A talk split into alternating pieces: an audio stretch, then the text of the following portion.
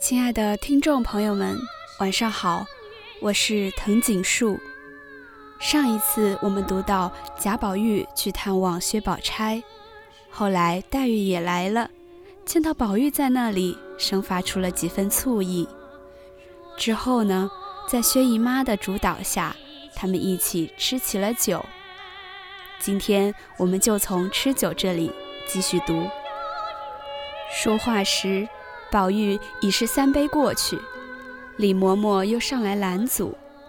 宝玉正在心甜意洽之时，和宝黛姊妹说说笑笑的，哪肯不吃？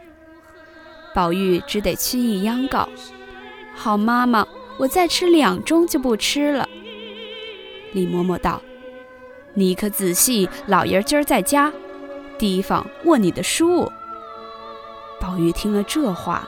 便心中大不自在，慢慢的放下酒，垂了头。黛玉先忙的说：“别扫大家的兴，舅舅若叫你，只说姨妈留着呢。这个妈妈，她吃了酒，又拿我们来醒皮了。”一面敲推宝玉，使他赌气，一面悄悄的咕哝说：“别理那老货，咱们只管乐咱们的。”那李嬷嬷不知黛玉的意思，应说道：“林姐儿，你不要住着她了，你倒劝劝她，只怕她还听些。”林黛玉冷笑道：“我为什么住她？我也不犯着劝她。你这妈妈太小心了，往常老太太又给她酒吃，如今在姨妈这里多吃一口，料也不妨事。”必定姨妈这里是外人，不当在这里的，也未可定。李嬷嬷听了，又是急又是笑，说道：“真真这林姐儿说出一句话来，比刀子还尖。你这算得了什么？”宝钗也忍不住笑着，把黛玉腮上一拧，说道：“真真这个平丫头的一张嘴。”叫人恨又不是，喜欢又不是。薛姨妈一面又说：“别怕，别怕，我的儿，来这里没好的你吃，别把这点子东西唬得存在心里，倒叫我不安。只管放心吃，都有我呢。越发吃了晚饭去，便醉了，就跟着我睡吧。应命，再烫热酒来，姨妈陪你吃两杯，可就吃饭吧。”宝玉听了，方又鼓起兴来。李嬷嬷应吩咐小丫头子们：“你们在这里小心着，我家里换了衣服就来，悄悄地回姨太太，别由着她多给她吃。”说着便家去了。这里虽还有三两个婆子，都是不关痛痒的，见李嬷嬷走了。也都悄悄去寻方便去了，只剩了两个小丫头子，乐得讨宝玉的欢喜。幸而薛姨妈千哄万哄的，只容她吃了几杯，就忙收过了，做酸笋鸡皮汤。宝玉痛喝了两碗，吃了半碗碧金粥。一时薛林二人也吃完了饭。又艳艳的沏上茶来，大家吃了，薛姨妈方放了心。雪雁等三四个丫头已吃了饭，进来伺候。黛玉因问宝玉道：“你走不走？”宝玉咩斜倦眼道：“你要走，我和你一同走。”黛玉听说，遂起身道：“咱们来了这一日，也该回去了。”还不知那边怎么找咱们呢？说着，二人便告辞。小丫头忙捧过斗笠来，宝玉便把头略低一低，命她戴上。那丫头便将这大红星毡斗笠一抖，才往宝玉头上一合。宝玉便说：“爸爸，好蠢东西，你也清醒儿，难道没见过别人戴过的？”让我自己带吧。黛玉站在炕沿上道：“啰嗦什么？过来，我瞧瞧吧。”宝玉忙就近前来，黛玉用手整理，轻轻拢住束发冠，将丽颜掖在抹额之上，将那一颗核桃大的绛绒簪缨扶起，颤巍巍露于例外。整理已毕，端详了端详，说道：“好了，披上斗篷吧。”宝玉听了，方接了斗篷披上。薛姨妈忙道：“跟你们的妈妈都还没来呢。”且略等等，不迟。宝玉道：“我们倒去等他们，有丫头们跟着也够了。”薛姨妈不放心，到底命两个妇女跟随她兄妹方罢。他二人到了扰，一进回至贾母房中。贾母尚未用晚饭，只是薛姨妈出来，更加欢喜，因见宝玉吃了酒。遂命他自回房去歇着，不许再出来了。因命人好生看待着。忽想起跟宝玉的人来，遂问众人：“李奶子怎么不见？”众人不敢直说家去了，只说才进来的，想有事才去了。宝玉踉跄回头道：“他比老太太还受用呢。”问他做什么？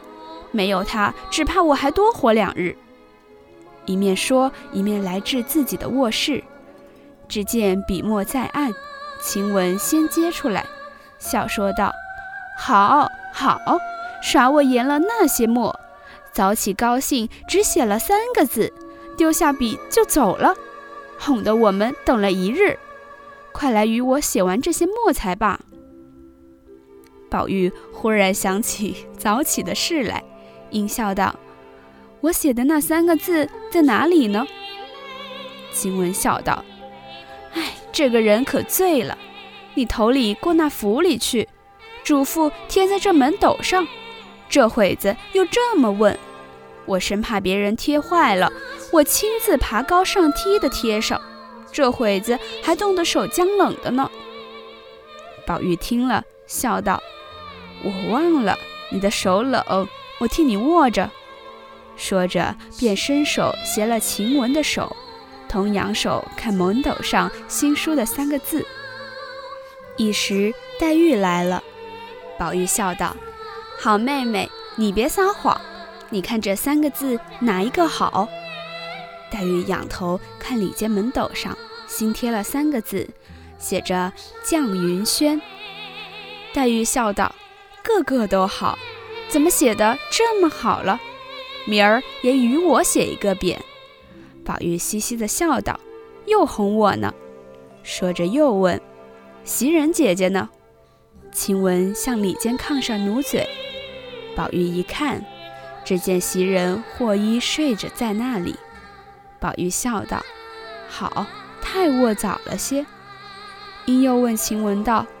今儿我在那府里吃早饭，有一碟豆腐皮的包子，我想着你爱吃，和甄大奶奶说了，只说我留着晚上吃，叫人送过来的，你可吃了？晴雯道：“快别提，一送了来，我知道是我的，骗我才吃了饭，就放在那里。后来李奶奶来了，看见，说宝玉未必吃了。”拿来给我孙子吃去吧，他就叫人拿了家去了。接着倩雪捧上茶来，宝玉应让林妹妹吃茶，众人笑说：“林妹妹早走了，还让呢。”宝玉吃了半碗茶，忽又想起早起的茶来，因问倩雪道：“早起沏了一碗风露茶，我说过。”那茶是三四次后才出色的，这会子怎么又沏了这个来？千雪道：“我原是留着的，那会子李奶奶来了，她要尝尝，就给她吃了。”宝玉听了，将手中的茶杯只顺手往地上一掷，豁啷一声打了个粉碎，泼了倩雪一裙子的茶，又跳起来问着倩雪道。她是你哪一门子的奶奶？你们这么孝敬她？不过是仗着我小时候吃过他几日奶罢了。如今宠的他比祖宗还大了，如今我又吃不着奶了，白白的养着祖宗做什么？撵了出去，大家干净。说着，便要去立刻回贾母撵他乳母。原来袭人实未睡着，不过故意装睡，引宝玉来逗他玩耍。先闻的说字、问包子等事，也还可不必起来。后来摔到茶中，动了气，遂连忙起来解释劝阻。早有贾母遣人来问是怎么了，袭人忙道：“我才倒茶来，被雪滑倒了，失手砸了盅子。”一面又安慰宝玉道。你立意要撵他也好，我们也都愿意出去，不如趁势连我们一起撵了，我们也好，你也不愁再有好的来服侍你。宝玉听了这话，方无了言语，被袭人等扶至炕上，脱换了衣服。不知宝玉口内还说些什么，只觉口齿缠绵，眼眉愈加形色。忙服侍他睡下。袭人伸手从他项上摘下那通灵玉来，用自己的手帕包好，塞在褥下。次日戴时，便冰不着脖子。那宝玉就枕便睡着了。彼时李嬷嬷等已进来了，听见醉了，不敢前来在家触犯，只悄悄地打听睡了，方放心散去。次日醒来，就有人回，那边小荣大爷带了秦相公来拜，宝玉忙接了出去，领了拜见贾母。贾母见秦钟形容标致，举止温柔，堪陪宝玉读书，心中十分欢喜，便留茶留饭，又命人带去见王夫人等。众人因素爱秦氏。今见了秦钟是这般人品，也都欢喜。临去时都有表礼，贾母又与了一个荷包，并一个金魁星，取文心和合之意。又嘱咐他道：“你家住得远，或有一时寒热饥饱不便，只管住在这里，不必限定了。只和你宝叔在一处，别跟着那些不长进的东西们学。”秦钟一一的答应，回去禀知。他父亲秦业现任营善郎，年近七十，夫人早亡，因当年无儿女，便向养生堂抱了一个儿子，并一个女儿。谁知儿子又死了，只剩女儿，小名唤可儿。长大时生得形容袅娜，性格风流。因素与贾家有些瓜葛，故结了亲，许与贾蓉为妻。那秦业至五旬之上，方得了秦钟。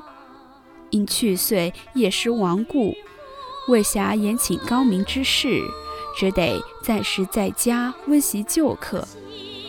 正思要和亲家去商议送往他家塾中，暂且不致荒废。可巧遇见了宝玉这个机会，又知贾家塾中现今私塾的是贾代儒，乃当今之老儒。秦钟此去，学业料必尽矣，成名可望，因此十分喜悦。只是宦囊羞涩，那贾家上上下下都是一双富贵眼睛，至见里必须丰厚。容易拿不出来，又恐误了儿子的终身大事，说不得东拼西凑的，恭恭敬敬封了二十四两至见礼，亲自带了秦钟来带儒家拜见了。然后听宝玉上学之日，好一同入塾。正是早知日后贤争气。岂肯今朝错读书？这便是第八回。在这一回中，我最喜欢宝玉向宝钗告辞时和黛玉所说的那句话：“你要走，我和你一同走。”这难道不是他们两人命运的隐喻吗？